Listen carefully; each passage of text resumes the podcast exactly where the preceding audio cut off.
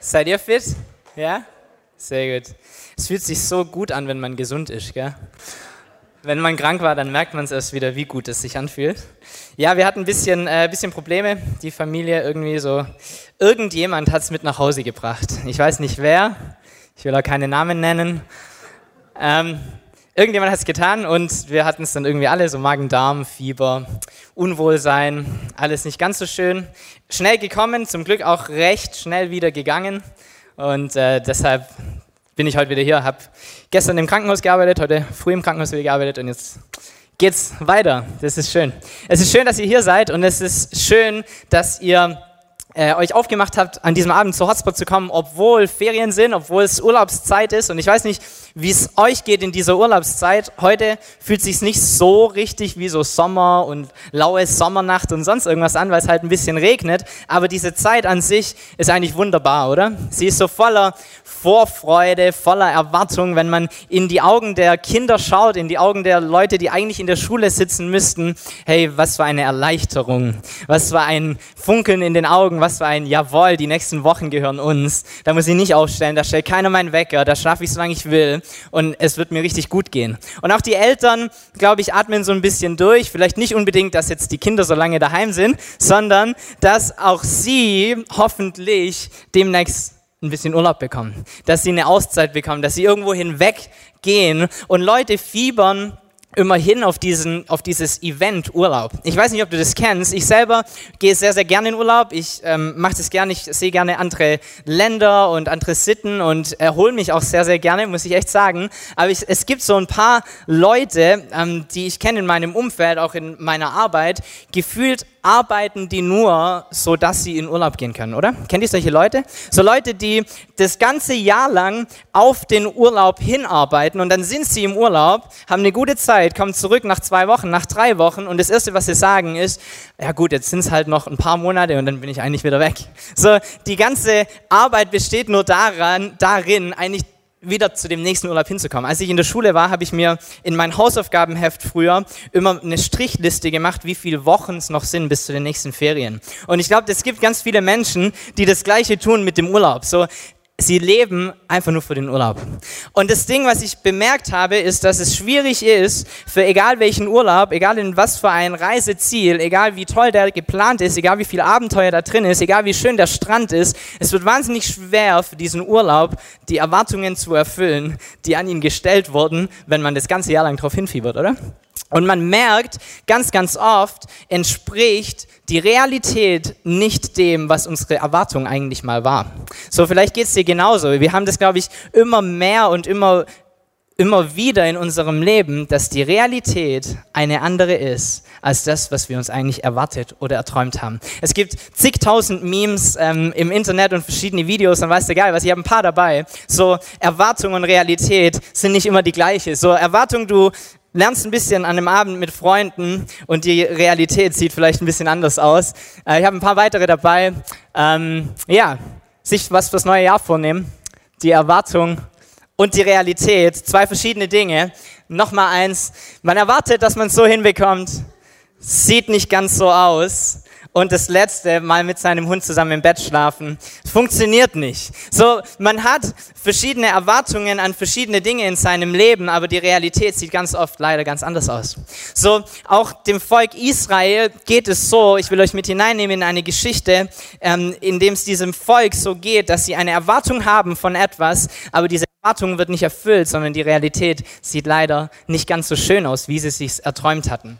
So dieses Volk Israel kommt ähm, überhaupt erst in ein Land namens Ägypten, weil es einen Kerl gibt namens Josef, der versklavt wird. Er wird verkauft von seinen Brüdern, seine Brüder sind neidisch auf ihn, er ist der Lieblingssohn, er ist der, der immer alles toll kann und sie verkaufen ihn in ein fremdes Land und er wird zu einem Sklave in diesem Land. Und so kommt er dort an und er, er begibt sich in diese, in diese Sklavenhaltung, er tut seinen Dienst, er macht, was er tun muss, aber er tut es gut. Und er ist vertrauenswürdig und er ist verantwortungsbewusst und er ist treu. Und so kommt es, dass er innerhalb von relativ kurzer Zeit in diesem Land aufsteigt. Und er hat verschiedene Rückschläge, aber er kommt immer wieder raus aus diesen Rückschlägen und er steigt auf zu der, zweit, der, der zweit einflussreichsten Person in ganz Ägypten. Er wird die rechte Hand des Pharaos, derjenige, der ganz, ganz viel bestimmen kann und darf und ganz, ganz viel Macht hat in diesem Land. Und dann gibt es diesen Pharao, der zu ihm spricht und der ihn mag und der ihn nicht fragt, ob er nicht auch seine Familie in dieses Land hineinholen will. Und so kommt es, dass die Brüder von Josef zusammen mit seinem Vater und der Frau nach Ägypten hineinkommen und anfangen, in Ägypten zu wohnen. Sie bekommen das beste Land vom Pharao gestellt, das Land, wo ähm, es eine gute Weidefläche gibt, wo es gutes Wasser gibt, wo die Tiere sich ausbreiten können. Und diese Brüder, die die Stämme Israels sind, die später das Volk Israel werden, kommen in dieses Land hinein und beginnen sich auszubreiten. Und dann lesen wir in der Bibel, dass dieses, diese Familie anfängt zu wachsen und immer größer wird und sie haben immer mehr Tiere und immer mehr Land und sie breiten sich aus und sie wachsen und gedeihen und alles ist gut. Und langsam wird mehr und mehr ein Volk aus dieser tatsächlichen Familie. Dann kommt ein anderer Pharao, der kennt Josef nicht mehr ganz so gut, der hat diese Beziehung nicht mehr. Und was der sieht ist, da gibt es ein Volk, das ist in meinem Land und das ist nicht mein Volk und vor dem habe ich Angst.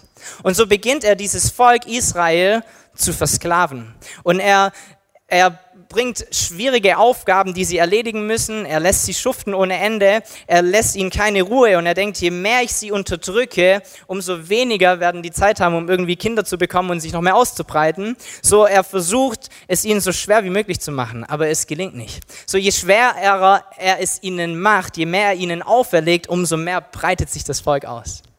Und dann verbringt dieses Volk tatsächlich knappe 400 Jahre versklavt in diesem Land Ägypten. So müsst ihr euch vorstellen, eine Familie kommt nach Ägypten, diese Familie wächst, sie wird zu einem Volk und 400 Jahre lang ist dieses Volk versklavt. Alles, was sie kennen, ist ein Sklave zu sein. Und in diesen 400 Jahren gibt es so viele Menschen und so viele Leute, die sich genau nach diesem Ding sehnen und diese Erwartung haben von, wie schön wäre es, wenn wir frei wären. Wie schön wäre es, wenn es nicht einen Sklaventreiber gäbe, der mir sagen würde, was ich zu tun und zu lassen habe. Wie schön wäre es, wenn ich aufstehen könnte und ich könnte tun und lassen, was ich will. Wie schön wäre es, wenn ich nach meinem Vieh gucken könnte und nicht irgendeinen Palast bauen müsste für irgendeinen Kerl, den ich eh nicht leiden kann. Wie schön wäre es, frei zu sein. So diese Erwartung. Wow. Freiheit. Vielleicht hast du ein Bild von Freiheit in deinem Kopf, sitzt auf einem Motorrad oder sonst irgendwo und du fährst und der Wind und du hast langes Haar und es weht oder keine Ahnung was. Frei zu sein. Wie schön wäre es, frei zu sein. Okay? 400 Jahre lang Erwartung von Freiheit. 400 Jahre lang ein Streben und ein Come on, ich kann es kaum erwarten endlich Freiheit zu erleben. Aber wisst ihr, ähnlich wie bei uns ist die Realität bei diesem Volk Israel von Freiheit eine ganz andere wie das, was sie eigentlich erwartet hatten. Denn sie kommen heraus aus diesem Land, es kommen zwei Männer namens Mose und Aaron, die es von Gott zum Auftrag bekommen, dieses Land aus Ägypten herauszuführen. Und dann kommen die zehn Plagen, von denen hast du bestimmt gehört, und sie kommen auf wunderbare Art und Weise aus diesem Land heraus. Gott versorgt sie, er tut Wunder, er tut Zeichen, er beschützt sie, er behütet sie, er führt sie, er macht all diese Dinge und er bringt sie tatsächlich heraus aus dieser Sklaverei. Und das Volk feiert einen Tag, eine Woche, einen Monat, vielleicht sogar zwei Monate. Aber spätestens nach zwei Monaten und 15 Tagen feiert es nicht mehr, dann beginnt es zu murren. Okay? So lesen wir es in 2. Mose 16, Vers 1 bis 3. Von Elim zogen die Israeliten weiter in die Wüste Sin, die zwischen Elim und dem Berg Sinai liegt. Sie kamen dorthin am 15. Tag im zweiten Monat nach dem Aufbruch aus Ägypten. Hier in der Wüste rottete sich die ganze Gemeinde Israel gegen Mose und Aaron zusammen und sie murrten, hätte der Herr uns doch getötet, als wir noch in Ägypten waren. Dort saßen wir vor vollen Fleischtöpfen und konnten uns an Brot satt essen. Aber ihr habt uns herausgeführt und in diese Wüste gebracht, damit die ganze Gemeinde verhungert. So Gott erfüllt diesen Herzenswunsch, den sie schon seit Jahrhunderten haben. Er führt sie endlich hinaus in die Freiheit.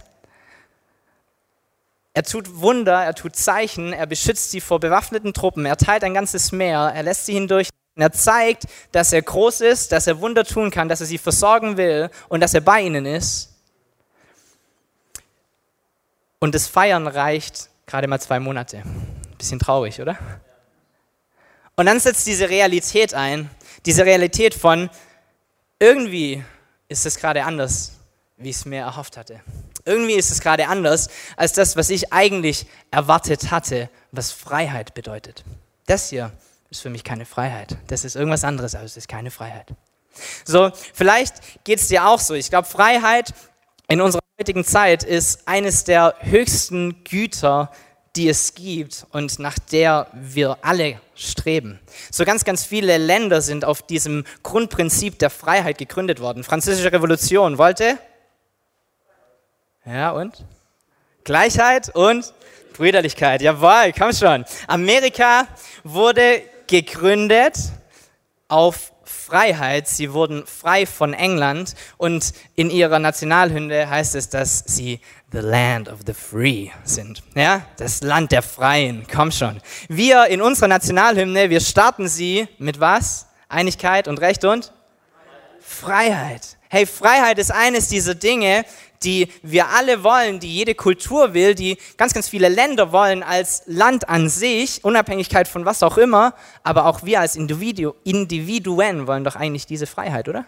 Wir streben nach Freiheit. Freiheit ist etwas, das wir alle haben wollen. Und ich glaube, als Kind oder Jugendlicher hast du vielleicht dieses Bild im Kopf und diese Erwartungshaltung von Freiheit, dass du sagst, irgendwann mal, da ziehe ich aus. Und wenn ich ausziehe, wisst ihr was? Dann habe ich Freiheit. Weil dann entscheidet nicht mehr meine Mutter und dann entscheidet nicht mehr mein Vater, dann entscheide ich. Ich entscheide, wo ich wohne und ich entscheide, wo ich aufstehe und ich entscheide, was ich putze, wie ich putze, wo ich putze oder ob ich putze. Ich entscheide, was ich arbeite, ich entscheide, wo ich mein Geld ausgebe, ich entscheide, was für ein Auto ich fahre, ich entscheide, was ich anhöre, in welcher Lautstärke ich das anhöre, ich entscheide, wie lange ich samstags schlafe, ich entscheide all diese Dinge. Ich habe die Freiheit, wenn ich endlich mal ausgezogen bin, wenn ich endlich mal mein eigenes Geld verdiene, wenn ich endlich mal raus bin aus diesem Elternhaus. Aber wisst ihr, ich bin ausgezogen, ich habe relativ schnell bemerkt, so wirklich frei ist man eigentlich selten, oder? So wirklich frei ist man eigentlich irgendwie selten. Diese Erwartung von Freiheit und die Realität, das sind irgendwie zwei Paar Stiefel. Das sind zwei verschiedene Dinge. Denn eigentlich hast du, wenn du erwachsen bist, auf einmal Verantwortung. Und du hast auf einmal einen Wecker, den du stellen musst. Und der wird gestellt vielleicht indirekt von deinem Boss. Und diesen Boss, den brauchst du, weil du einen Arbeitgeber brauchst, damit du diese Wohnung, in die du ja wohnen willst, auch bezahlen kannst. Und dann kommst du in dieses Leben hinein und das, was du eigentlich gedacht hast, was Freiheit bedeutet, entpuppt sich als etwas, was eigentlich gar nicht frei ist. Und du bemerkst, die Realität ist eine andere, als meine Erwartung tatsächlich war. So wie wir denken, wir haben Freiheit im Erwachsenenalter, aber eigentlich verstricken wir uns, je älter wir werden, eigentlich nur mehr und mehr in Dinge, die uns die Freiheit rauben. Denk mal drüber nach. Je älter wir werden, verstricken wir uns mehr und mehr in Dinge, die uns eigentlich die Freiheit nehmen. So, wir leben eben doch nicht frei, obwohl wir es uns einreden, aber wir sind fremdbestimmt. Wir sind fremdbestimmt von Menschen, von Dingen, von Trends, von Emotionen, von Gedanken, von deinem Smartphone, von Social Media, von was auch immer. Du wirst bestimmt von verschiedenen Dingen, von verschiedenen Faktoren in deinem Leben. Du bist ganz, ganz selten wirklich frei.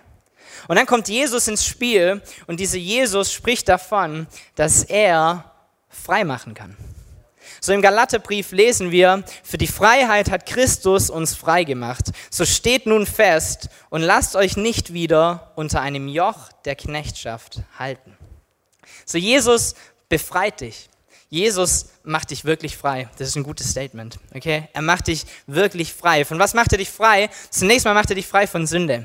Er macht dich frei von all deinen Fehlern und von all dem, was du kaputt gemacht hast und von all dem, Dingen, die falsch gelaufen sind in deinem Leben, all diese Dinge nimmt er weg. Und er nimmt sie so weit weg, dass du sie nicht mehr siehst und dass vor allem er sie nicht mehr sieht. Okay? Die sind weg, ein für alle Mal und da musst du dich nicht mehr drum kümmern. Das ist eine richtig gute Botschaft. Aber er tut noch viel, viel mehr als das. Okay? Er tut noch viel, viel mehr als das, weil er setzt dich frei von gesellschaftlichem Druck, er befreit dich von Angst, was morgen bringen mag. Er befreit dich davon, dass du Menschenfurcht hast. Er befreit dich von Religion. Er befreit dich von Kultur, Gott sei Dank manchmal. Und er gibt dir Freiheit, indem er dir Identität und eine Bestimmung gibt. Und diese Identität und diese Bestimmung sind es, die dich tatsächlich frei machen. Denn die Art und Weise, wie er über dich denkt, dass er dich liebt, wird sich niemals ändern. Und das ist diese befreiendste und beste Botschaft, die es gibt. Du musst nicht mehr streben, du musst keine Leistung erbringen, du musst nicht irgendjemand sein, du musst nicht warten, bis du perfekt bist, sondern du bist genug jetzt. Ist gut, oder? Du bist genug jetzt. Was eine Freiheit. Hey, nicht wenn du keine Ahnung was erreicht hast, was dein Boss dir auferlegt, nicht wenn du eine Eins in Mathe hast, nicht wenn du das und das erreichst. Jetzt bist du genug. Freiheit. Das ist wahre Freiheit und das ist die Freiheit, die dir Jesus geben will. Und wisst ihr, je älter ich werde, umso mehr merke ich, dass die größte Freiheit, obwohl ich es damals niemals gedacht hätte, tatsächlich da vorhanden war, als ich noch Kind war. So, rede jetzt mit einem Schulkind und sagt es, die sagen dir was ganz anderes. Aber ich glaube, die Eltern unter uns, die sagen das Gleiche, oder? Wenn man zurückblickt, hey, was hatte man denn als Kind für Sorgen? Ich will es gar nicht kleinreden, die haben auch Sorgen, definitiv. Aber man, man hatte wenig Verantwortung, man konnte tun und lassen, was man will. Man war nicht regiert von Geld oder Miete oder Prestige oder Ansehen oder was auch immer es sonst gibt, was Macht über dich haben kann. Du hattest eine Freiheit. So meine Kinder, denen ist es völlig egal, ob die Klamotten dreckig werden. Warum? Sie waschen sie nicht. Denen ist völlig egal, ob die Pfützen tief sind oder nicht, ob die Socken trocken sind oder nass. Völlig Wurst. Die springen in die Pfütze rein. Warum? Sie haben die Freiheit. Irgendjemand wird es schon richten. Ich bin Kind, ich darf das. Geil, oder? Das ist eine wahre Freiheit, die wir haben. Und wisst ihr, wir sind dazu berufen, in genau dieser Freiheit als Kind Gottes zu leben. Wir sind Kinder Gottes, du und ich, und wir haben diese Freiheit von Gott bekommen.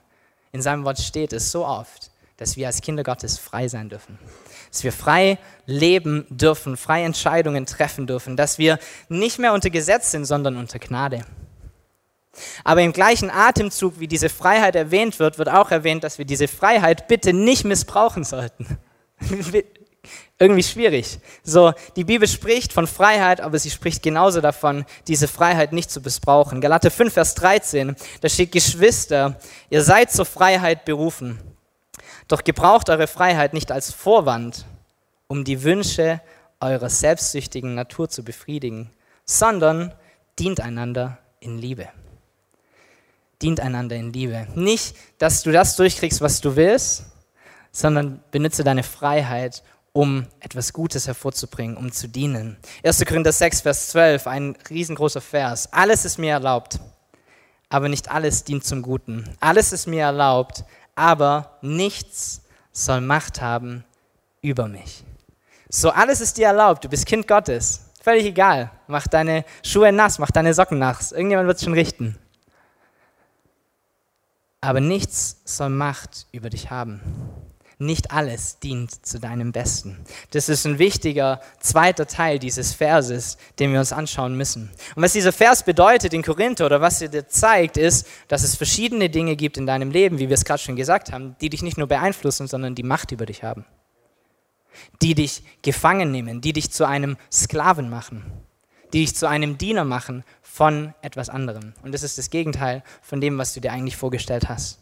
So Anerkennung, Geld, Karriere, Ansehen, Erfolg, Luxus, Aussehen, Materialismus. Das sind einige dieser Mächte, die wir haben in unserer heutigen Welt, oder? Das sind einige dieser Dinge, die uns gefangen nehmen, die uns einnehmen, die Macht haben in uns. Und wisst ihr, all diese Dinge rauben uns im Endeffekt die Freiheit, weil wir von ihnen bestimmt werden und nicht mehr von dem, was wir tun wollen. So, du wirst bestimmt von diesen Mächten in deinem Leben. Und im Endeffekt sind genau diese Dinge die Götzen der modernen Zeit. Ich habe vor kurzem ein Gespräch gehabt über Götzen, beziehungsweise noch nicht wirklich gehabt. Wir werden lange drüber sprechen. Aber die Götzen der modernen Zeit sind genau diese Dinge. Ein Götze, wenn du im Duden nachschaust, was ein Götze ist, ein Gottesbild, ein falsches Gottesbild, dann ist es mehr als eine Figur, die irgendwo steht auf einem Holzblock oder irgendein Buddha, den du dir in den Garten stellst, sondern da steht als Definition, es ist etwas, was deinen Lebensinhalt einnimmt und dich Macht über dich hat und dich zu einem Sklaven macht. Und dann wichtiger Punkt, richtig cool, dass es so im Duden steht, obwohl es es nicht wert ist. Das sind Götzen.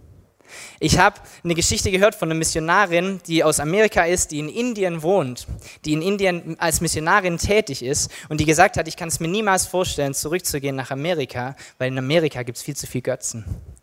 Indien ist das Land der eine Million Götter. Da gibt es Götter an jeder Straßenecke, da gibt es Götter in jeder Stadt, jedes Dorf, jede Familie. Alle, alle machen einfach ihre eigenen Götter, damit sie ja nichts verpassen und ja nicht den einen Gott irgendwie auslassen. Und deshalb beten sie Tausende an. Und diese Frau, die in einem Land ist, das voller Götzen ist, sagt, ich könnte niemals in Amerika wohnen. Warum? Sie haben viel zu viele Götzen. Ich glaube, wir haben mehr Götzen in Deutschland, als wir denken. Ich glaube, wir haben mehr Mächte in unserem Leben, als wir denken. Ich glaube, wir haben mehr Dinge, die uns zu Sklaven machen, die uns die Freiheit rauben in unserem Leben, als wir manchmal denken, oder? So, du wirst regiert von etwas. In Duden steht als Beispielsatz für Götze, Profit und Konsum sind die Götzen der modernen Gesellschaft. Guter Satz, oder? So, ganz, ganz viele Dinge haben Einfluss auf dich, ganz, ganz viele Dinge haben Macht über dich und die Realität ist, die Freiheit, wie du sie dir vorgestellt hast, allein auf deinem Motorrad mit deinen Haaren, die im Wind wehen, ich glaube, die gibt es im Film aber weiß nicht, ob es die in Realität gibt. Die Realität ist die, du wirst bestimmt werden in deinem Leben von etwas. Etwas wird Macht haben in deinem Leben. Du wirst auf eine Stimme hören in deinem Leben. Und wenn du das weißt und wenn du das vor Augen führst, dann hast du die Chance zu sagen, ich entscheide aber, wer das ist. Ich entscheide aber, wer diese Macht haben darf über mein Leben und wer sie auch nicht haben darf.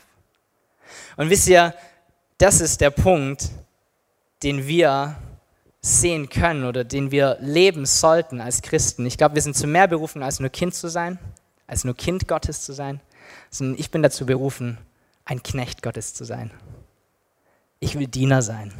Ich will einer sein, der sich Gott unterstellt. Einer sein, der sagt, ich erkenne an, dass du Herr aller Herren bist. Und ich erkenne an, dass du eine Macht bist. Und ich sehe dich an als diese Macht in meinem Leben. Und du sollst derjenige sein, der mich beeinflusst.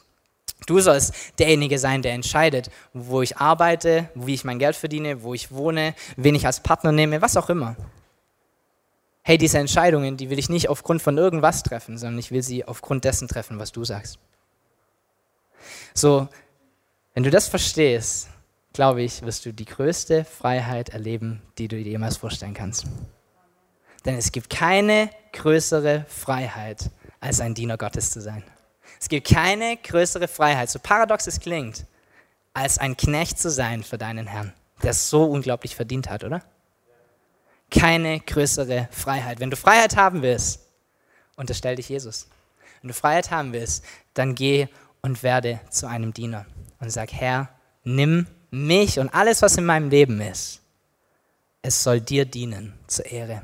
Es soll dir dienen für dein Reich. Es soll dir dienen mit allem, was ich bin, mit allem, was ich tue. Im Alten Testament gab es eine Regelung, was Sklaven anbetrifft. Und es ist ein so schönes Bild, das ich anbringen will. Weil ich glaube, dass es genau das widerspiegelt, was uns angeht. Ähm, im, da heißt es in 2. Mose 21, Vers 1 bis 6, wenn ein Israelit einen hebräischen Sklaven kauft, darf er ihn höchstens sechs Jahre lang für sich arbeiten lassen. Im siebten Jahr muss er ihn freilassen und darf kein Lösegeld verlangen. War er verheiratet, als er Sklave wurde, so wird er wird seine Frau mit ihm freigelassen. War er unverheiratet, so wird er alleine freigelassen. Wenn sein Herr ihm eine Frau gegeben hat, bleiben die Frau und ihre Kinder Eigentum des Herrn, nur er selbst wird frei. Wenn aber der Sklave ausdrücklich erklärt, und das ist der Satz, ich liebe meinen Herrn, meine Frau und meine Kinder, ich will nicht freigelassen werden, dann soll in der Gegenwart Gottes ein neues Rechtsverhältnis begründet werden. Und sein Herr stellt ihn die Tür stellt ihn an die Tür oder an den Türpfosten und bohrt eine Ahle durch sein Ohrläppchen ins Holz. Und der Mann ist dann für immer ein Glied der Hausgemeinschaft im Dienst seines Herrn. Hammerverse, oder? So sechs Jahre lang Sklave, danach musst du deinen Sklaven freilassen. Und wenn es einen Sklaven gibt, der sagt, hey, ich habe hier sechs Jahre lang gedient und wenn ich ehrlich bin, es gibt ganz, ganz viele Meister hier draußen, es gibt ganz, ganz viele Herren da draußen, ganz, ganz viele Dinge, die Menschen, die Macht haben und die mich bestimmen könnten. Aber wenn ich eins weiß, dann weiß ich, dass ich es nirgends so gut haben werde wie hier. Und so entscheide ich mich als freier Mensch, nicht zu gehen, sondern mich zu unterstellen und zu sagen, hier bleibe ich, hier werde ich weiter dienen, hier will ich freiwillig sein und mich diesem einen Herrn unterstellen und mich an ihn binden. Und ich werde für immer bleiben als Glied der Hausgemeinschaft und für immer bleiben im Dienst meines Herrn. Was für ein schönes Bild, oder? Ich habe eine Bohrmaschine dabei, wir können uns nachher an den Turpfosten stellen. Steffen ist der Erste. Hat am lautesten gelacht. ähm, was für ein schönes Bild, oder?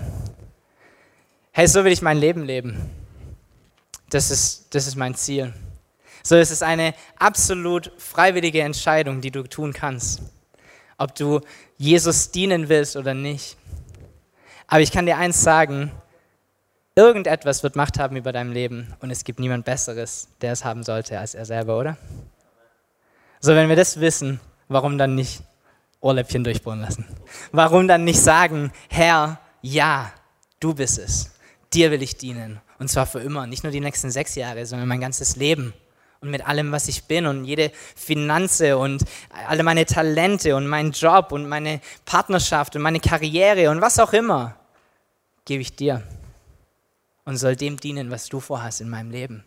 Wisst ihr, ich glaube, dass egal welche Macht es geben kann in deinem Leben, dass sie die Macht über dich verliert, wenn du es dazu gebrauchst, Gott zu dienen. Okay, ich sage es nochmal. Alles, was Macht hat über uns, verliert seine Macht, wenn wir es dazu gebrauchen, Gott zu dienen.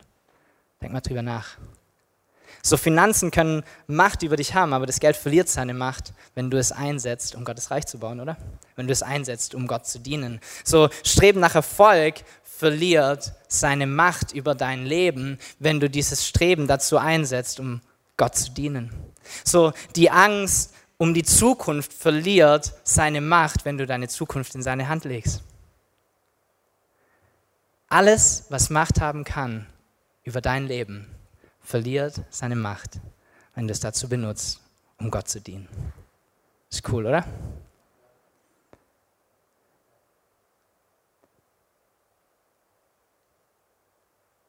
Ich weiß nicht, was in deinem Leben Macht hat. Ich weiß nicht, wo du unter einer Knechtschaft stehst. So ein witziges Wort, Knecht. Sklave, Gefangener, was auch immer. Aber ich will dir sagen, heute ist ein guter Zeitpunkt, in die richtige Knechtschaft einzutreten. Und zu sagen, ab heute bist du mein Herr. Ab heute hast du die Macht. Ab heute sollst du mich beeinflussen. Und ab heute will ich Entscheidungen treffen. Mit dem im Kopf und mit dem Einfluss, den du mir gibst. So, letzter Bibelvers, die Band darf schon nach vorne kommen. Römer 6, Vers 22. Denn als ihr Knechte der Sünde wart, da wart ihr frei von der Gerechtigkeit. Was hattet ihr nun damals für Frucht? Früchte, deren, derer ihr euch jetzt schämt. Denn ihr Ende ist der Tod. Nun aber, da ihr von der Sünde frei und Gottes Knechte geworden seid, finde ich so ein schönes Bild. Du bist von der Sünde frei geworden, aber du bist nicht frei für immer, sondern du wurdest zu einem Knecht von etwas Neuem. Du wurdest zu einem Knecht Gottes. So, du bist frei geworden von der Sünde, du bist Gottes Knecht geworden habt ihr darin eure Frucht, dass ihr heilig werdet. Und das Ende aber ist das ewige Leben. Denn der Sünde Sold ist der Tod, die Gabe Gottes aber ist das ewige Leben in Christus Jesus, unserem Herrn. Amen, oder? Amen. Hey, es lohnt sich, Knecht zu werden von Jesus. Es lohnt sich, sein Leben hinzugeben. Es lohnt sich, sein Leben auf ihn auszurichten. Es gibt nichts Besseres.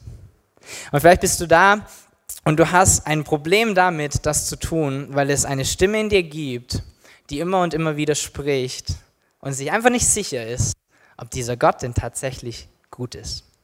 Denn wenn dieser Gott nicht gut ist und wenn dieser Gott es nicht gut mit dir meint und du stellst dich unter seine Macht, dann hast du irgendwann ein Problem.